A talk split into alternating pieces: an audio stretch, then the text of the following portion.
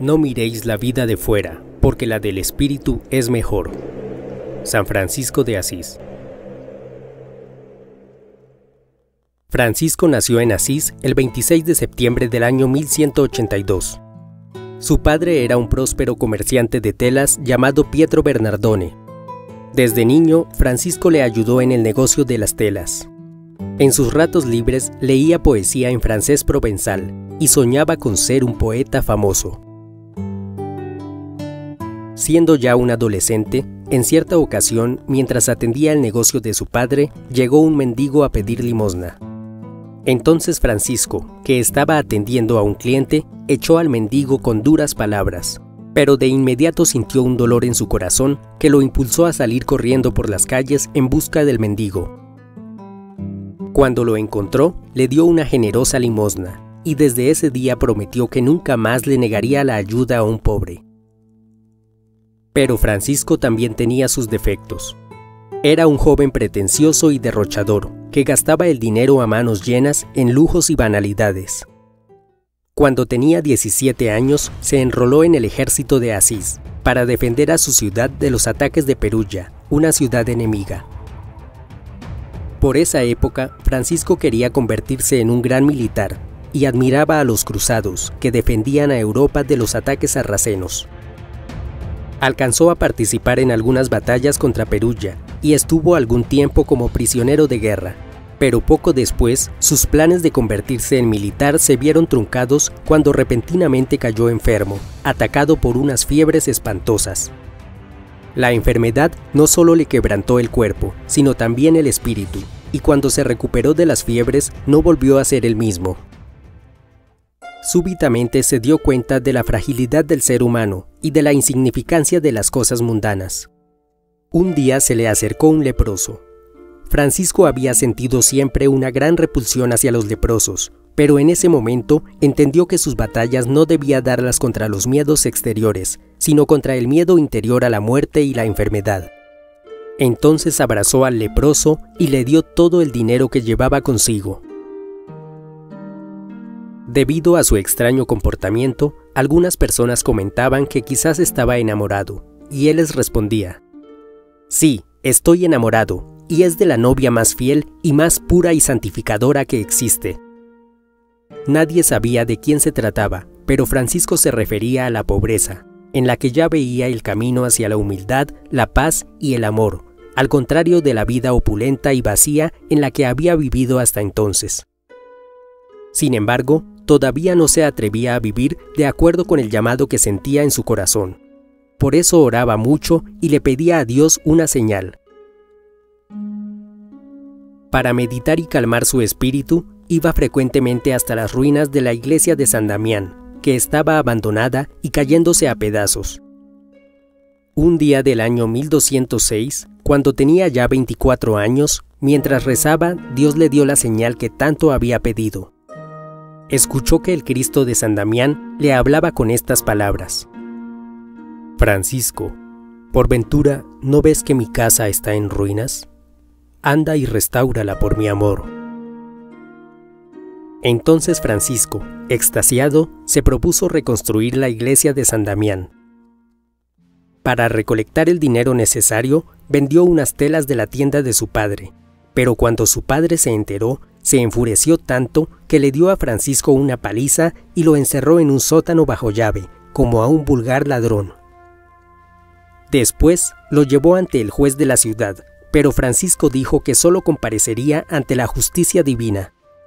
Entonces su padre lo llevó ante el obispo de Asís, quien amonestó al joven para que devolviera el dinero e hiciera las paces con su padre. Pero Francisco se levantó y dijo, hasta hoy he llamado padre a Pietro Bernardone, pero ahora soy el siervo de Dios. Le restituiré no solo el dinero, sino cuanto pueda llamarse suyo, aun los vestidos que me dio y hasta su apellido. Lo que ha nacido de la carne es carne, pero lo que ha nacido del espíritu es espíritu. Hoy he vuelto a nacer. Entonces se quitó la ropa y encima arrojó el dinero. Luego le pidió al obispo su bendición y aunque el obispo trató de cubrirlo con su manto, Francisco salió desnudo, como un recién nacido, al frío de la calle. Era invierno y acababa de nevar. Francisco se dirigió al bosque, caminando sobre la nieve con los pies descalzos, y mientras contemplaba los árboles helados, comenzó a cantar canciones en francés provenzal. En el bosque se topó con unos ladrones que le preguntaron quién era, y él les contestó, Soy el juglar de Dios. Los ladrones se burlaron de él y le dieron una fuerte paliza, pero cuando se marcharon, Francisco se puso en pie de un salto y siguió cantando. Después llegó a un monasterio, donde le regalaron un viejo hábito pardo ceñido a la cintura con una cuerda. La gente de Asís pensaba que Francisco se había vuelto loco, se burlaban de él y lo insultaban, y los niños le arrojaban piedras, pero Francisco daba gracias a Dios por estas humillaciones. Sin hacerle caso a nadie, se propuso reconstruir la iglesia de San Damián con sus propias manos, sin recurrir al dinero. Entonces comenzó a recoger piedras y a pedirlas de casa en casa. Muy pronto corrió la fama de ese joven excéntrico y loco que mendigaba piedras. Esto despertó la curiosidad y la simpatía de algunas personas ricas y pobres, que comenzaron a ayudarle proporcionándole las piedras que necesitaba. Poco a poco, Francisco pudo reconstruir la iglesia de San Damián, ayudado por algunas personas humildes. Cuando terminó con San Damián, hizo lo mismo con otra iglesia dedicada a San Pedro, y luego con la iglesia de Santa María de los Ángeles de la Porciúncula. Esta última se convertiría en el principal lugar de reunión para los primeros franciscanos y para las personas sin hogar. El mayor deseo de Francisco era imitar el amor, la pobreza y la sencillez con que Jesús vivió en la tierra y poner en práctica sus palabras. Amaos los unos a los otros como yo os he amado. Si amáis solo a los que os aman, ¿qué tiene de particular? ¿No lo hacen también los gentiles? Amad a los que no os aman.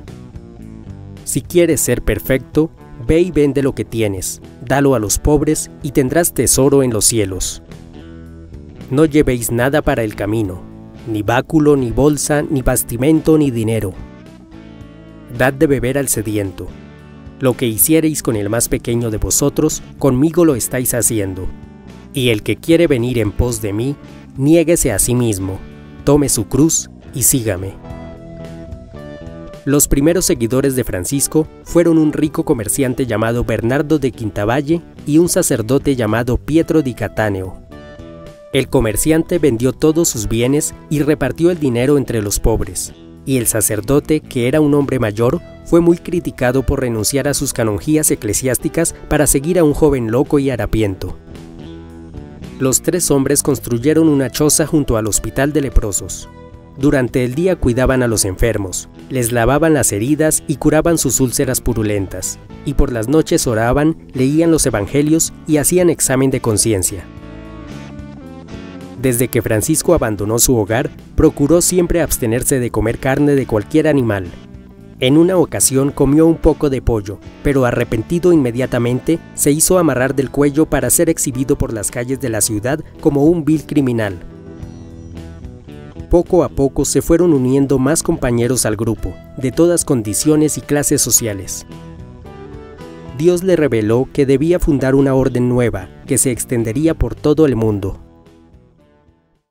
La mayor diferencia entre los frailes franciscanos y los monjes de las órdenes monásticas era que los franciscanos debían ser itinerantes, casi nómadas, en vez de sedentarios. Debían mezclarse con el mundo sin ser contaminados por el mundo, y no debían tener pertenencias ni apegos materiales. Francisco tenía un extraño don para hacerse querer de los animales. Se cuenta que las golondrinas lo seguían a todas partes, y que por las mañanas una mirla lo despertaba cantando, pero si Francisco estaba enfermo, la mirla no lo despertaba. También se hizo amigo de un conejo al que salvó de un cazador y que lo acompañó por muchos años. Cada vez que podía, iba a los puertos a liberar a los peces de las redes de los pescadores, y cuando los soltaba en el mar les advertía que la próxima vez tuviesen más cuidado. Incluso recogía a los gusanillos del camino para que ningún transeúnte los aplastase. En cierta ocasión, cuando pasaba por el valle de Espoleto, llegó a un bosque en el que cantaban aves de muchas especies. Al verlas, Francisco corrió emocionado hacia ellas, dejando en el camino a sus compañeros, y como viera que las aves no se echaron a volar, les dijo, Hermanitas mías, mucho debéis alabar a vuestro Creador y amarle de continuo, ya que os dio plumas para vestiros, alas para volar y todo cuanto necesitáis. Os ha hecho nobles entre sus criaturas, y os ha dado por morada la pureza del aire. No sembráis ni recogéis, y con todo, Él mismo os protege y gobierna, sin preocupación alguna de vuestra parte. Otro día, Francisco se disponía a predicarle a la gente de una aldea llamada Albiano, pero en las ramas de los árboles había muchísimas golondrinas ocupadas en hacer sus nidos, con grande ruido y alboroto.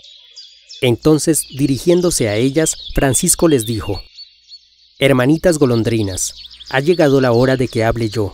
Vosotras ya habéis hablado lo suficiente hasta ahora. Oíd la palabra de Dios, guardad silencio y estad quietecitas mientras predico.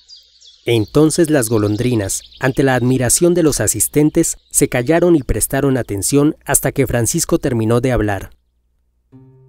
En otra ocasión, cuando Francisco y sus compañeros pasaban por una ciudad llamada Gubbio, se enteraron de que un lobo grande y feroz no solo devoraba las ovejas, sino que también atacaba a las personas.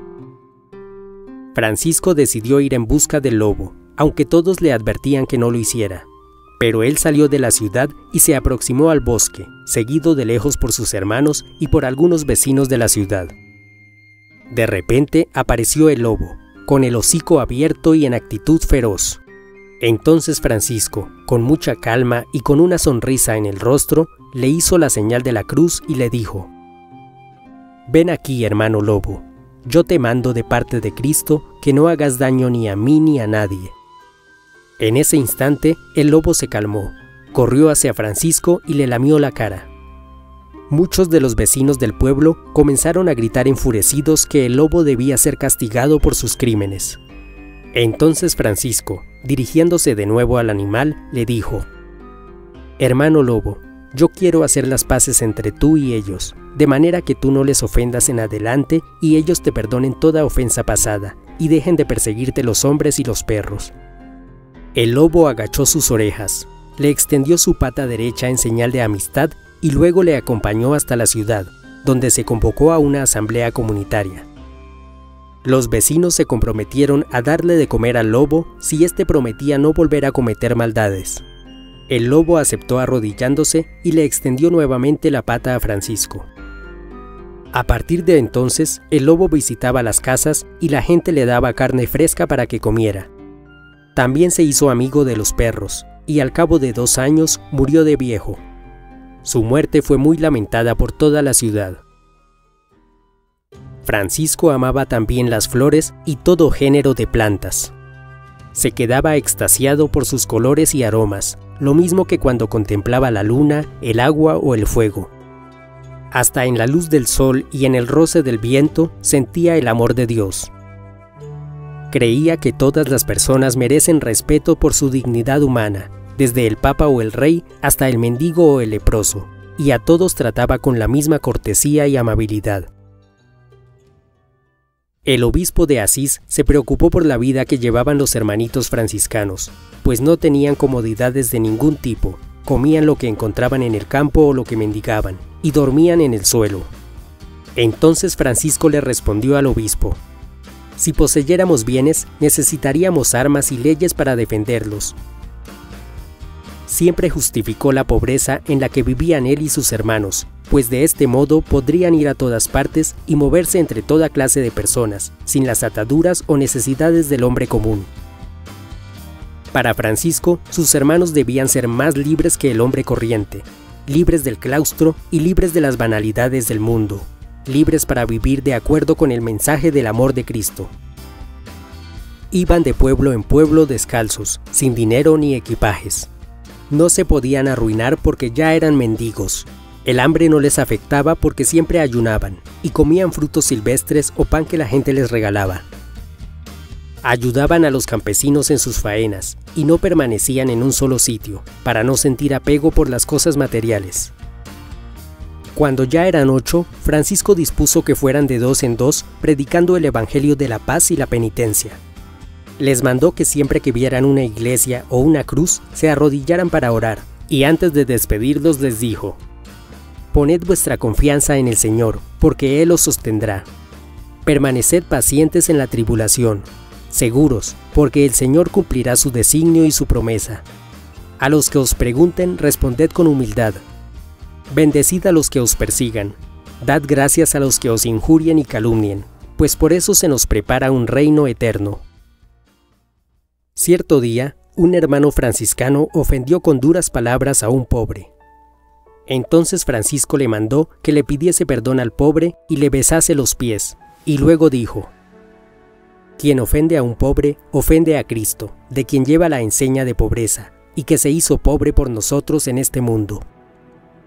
Cuando algunos de sus seguidores le manifestaron sus preocupaciones por el futuro, él les respondió, Hermanitos, os ruego que seáis prudentes como la hermana Margarita y el hermano Girasol, a quienes el mañana no les quita el sueño, y sin embargo traen coronas de oro como los reyes y emperadores, o como Carlomagno en todo el esplendor de su gloria. Francisco practicaba el ayuno y la penitencia, y bendecía a los que se burlaban de él o lo humillaban. En 1209, cuando Francisco tenía 27 años, su grupo no pasaba de los 12 hombres, pero él decidió viajar a Roma con sus compañeros para pedir al Papa la aprobación de las reglas de su orden, pues conocía la importancia de la humildad y la obediencia. El viaje a Roma lo hicieron a pie, cantando, orando y predicando por el camino. Gracias a la recomendación del obispo de Asís, Francisco conoció al cardenal Giovanni di San Paolo, quien le consiguió una audiencia privada con el Papa Inocencio III. Cuando Francisco expuso sus ideas ante el Papa, varios cardenales le hicieron oposición, pues consideraban que el modo de vida de los franciscanos era demasiado rústico, y a diferencia de los monjes, los frailes no tenían asegurado el sustento, el alimento ni el techo. Pese a todas estas objeciones, el Papa dio su aprobación a la que sería la primera orden franciscana. Al año siguiente, Francisco pudo predicar por primera vez en la Catedral de Asís, Francisco se hizo amigo del cardenal Ugolino, quien por petición suya fue nombrado superior de la orden franciscana. El 28 de marzo de 1211, una muchacha de 17 o 18 años llamada Clara, quien pertenecía a la nobleza de Asís, se escapó del castillo de su padre para seguir las enseñanzas de Francisco. La joven, que llegaría a ser conocida como Santa Clara de Asís, fue la primera mujer franciscana y la fundadora de la Segunda Orden, es decir, la orden femenina. En 1219, cuando Francisco tenía 37 años, se organizó la primera gran asamblea de los franciscanos, a la que asistieron más de 5.000 personas. Los frailes acamparon al aire libre, en chozas improvisadas alrededor de la porciúncula. En esa reunión, Francisco conoció a un joven portugués llamado Antonio, que con el tiempo llegaría a ser conocido como San Antonio de Padua. Antonio tenía un corazón tan puro que Jesús se le presentó con la apariencia que tenía cuando era un niño y le permitió que lo cargara en los brazos. Francisco creyó que para evitar el derramamiento de sangre de las cruzadas podría convertir a los sarracenos con su mensaje de paz y amor. Así, cuando recibió la autorización del Papa, hizo largos viajes por Siria, España, Marruecos, Túnez y Egipto, hasta llegar a Tierra Santa. En España murieron los primeros mártires franciscanos a manos de los moros. Francisco pudo predicarle al sultán de Egipto, y éste le respetó la vida diciendo, Di a los cristianos que si todos fueran como tú, no dudaría en arrodillarme ante tu Dios. En 1221, de regreso en Europa, Francisco fundó la Tercera Orden Franciscana, que es la Orden Seglar. En 1223, cerca de la ciudad de Grecio, sintió el deseo de ver con sus propios ojos cómo había sido el nacimiento de Jesús. Entonces se le ocurrió la idea de hacer por primera vez en la historia un pesebre, también conocido como Belén o nacimiento, tradición que se conserva hasta nuestros días. En el otoño de 1224, a los 42 años de edad, Francisco subió al monte Alberna, donde meditó durante 40 días sobre la pasión de Jesucristo. Y fue tan ardiente su meditación y tan humilde su oración que Dios le concedió los dolorosos estigmas de Jesucristo en las manos, en los pies y en el costado. Además de esto, Francisco comenzó a perder la vista, pero aún así constantemente repetía, Señor, no he sufrido bastante, no me he sacrificado bastante, ni siquiera soy digno de la sombra de tu corona de espinas. Lamentablemente, entre los franciscanos comenzaron a generarse disputas y divisiones. Algunos ambicionaban ocupar puestos de poder dentro de la orden y otros querían abandonar la pobreza. Francisco intentó persuadirlos de que su única preocupación debía ser el cuidado de las almas, y les dijo que no buscaran nada para sí mismos ni anhelaran los honores humanos. Seis meses antes de su muerte, pidió que lo llevasen de regreso a Asís. Cuando llegaron, visitó el convento de las monjas de San Damián, que era dirigido por su querida amiga Clara, y allí compuso el famoso Cántico de las Criaturas. Luego pidió que lo trasladasen a la Porciúncula, pues deseaba entregar su alma al Señor en ese lugar. Poco antes de morir, pidió que le leyeran los Evangelios.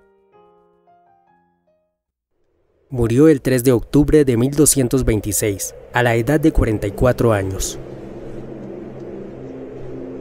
Se cuenta que, en el momento de su muerte, las aves emitieron tristes lamentos en el cielo, y los animales del bosque huyeron temerosos a sus escondites, pues se había ido el hombre que los había comprendido.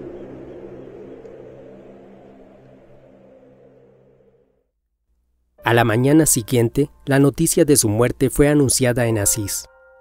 A su funeral asistieron los grandes dignatarios y todos los habitantes de la ciudad, hasta los que se habían burlado de Francisco en el pasado. El cuerpo fue trasladado en solemne procesión hasta el convento de San Damián, para que las monjas franciscanas le dieran su último adiós, y allí Clara se despidió del hombre que había sido su mejor amigo, su padre espiritual y su ejemplo a seguir.